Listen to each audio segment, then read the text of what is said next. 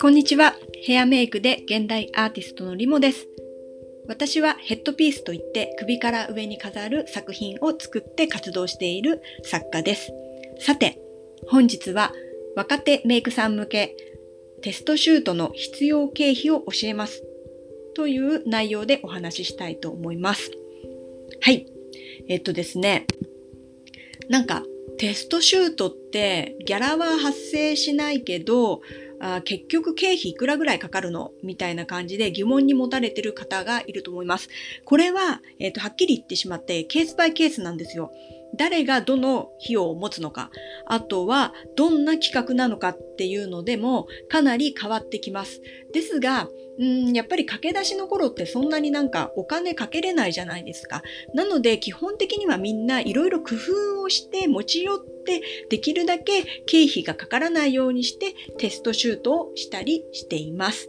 そのあたりを、えっ、ー、と、解説していきたいと思います。まず、誰が払うのかっていうところなんですけれども、一般的には、えっ、ー、と、かかった経費を全部折半で割るっていう方法が多かったりするのかな。あと、私、リモが今まで経験して多かったのは、えっ、ー、と、デパートメント制って言って、あの、自分の持ち分に関しては全部自分が払います。でも、フォトグラファーがかかった経費は、えっと、フォトグラファーが払いますみたいな感じにしているのが一番多いです。なぜかというと、あの、全部割り勘だと結構計算しないといけなくって、それが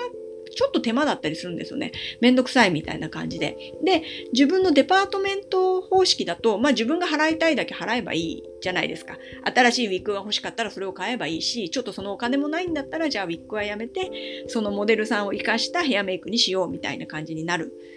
んですよね。はい。で、あと、まあ、なんかやったことあるのは、えー、大きな料金だけみんなで割るとか、えっ、ー、と、もともとみんなでじゃあ3万出そう、出そうみたいな感じで3万バッて集めちゃって、1人が経理みたいな感じでやって、その中からスタジオ代を出してみたり、そのみんなのやりたいことを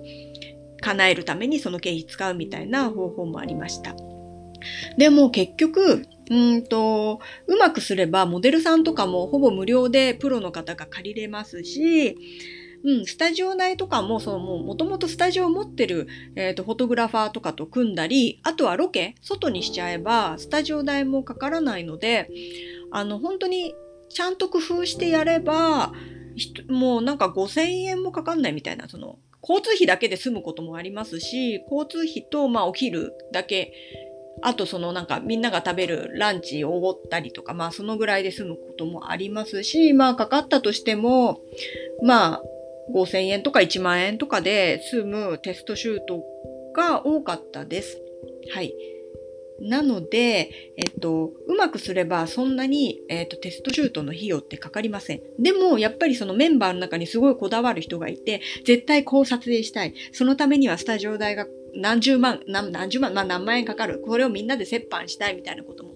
言われたりとかあるので、もし金額的に自分が出せないなって思うんだったら、まあそれは断ってっていいと思います。まあしょうがないんで。ただそうやってお金をかけて作った作品っていうのは後々自分の仕事で返ってくるので、あの、そのテストシュートの費用はケチらない方がいいっていうのが私の感想ですね。で、その他にかかることって、スタジオ代、ロケ場所代がたまにかかりますよね。で、ヘアメイクする場所、モデル代、衣装のリース代、で、移動代、レンタカーだったり、車のガソリン、食事、飲み物、お菓子代、その他に作ったプロップだったりとか背景紙、で、衣装を作ったら衣装代、で、ウィッグとかヘアメイクの道具もかかります。で、プラスフォトグラファーによってはその後、ブックに入れる、えっ、ー、と、プリント、あの、写真のプリント代みたいなのもありますけれども、まあ最近はウェブックを作らずにウェブの場合も多いので、その辺の経費も削ってこれるかと思います。まあ、詳しい話はブログの方にまとめておいたので、そちらをご覧ください。えっ、ー、と、今日は、えっ、ー、と、テストシュートの経費を教えますというお話でした。えー、今日も聞いてくださりありがとうございます。また明日、リモでした。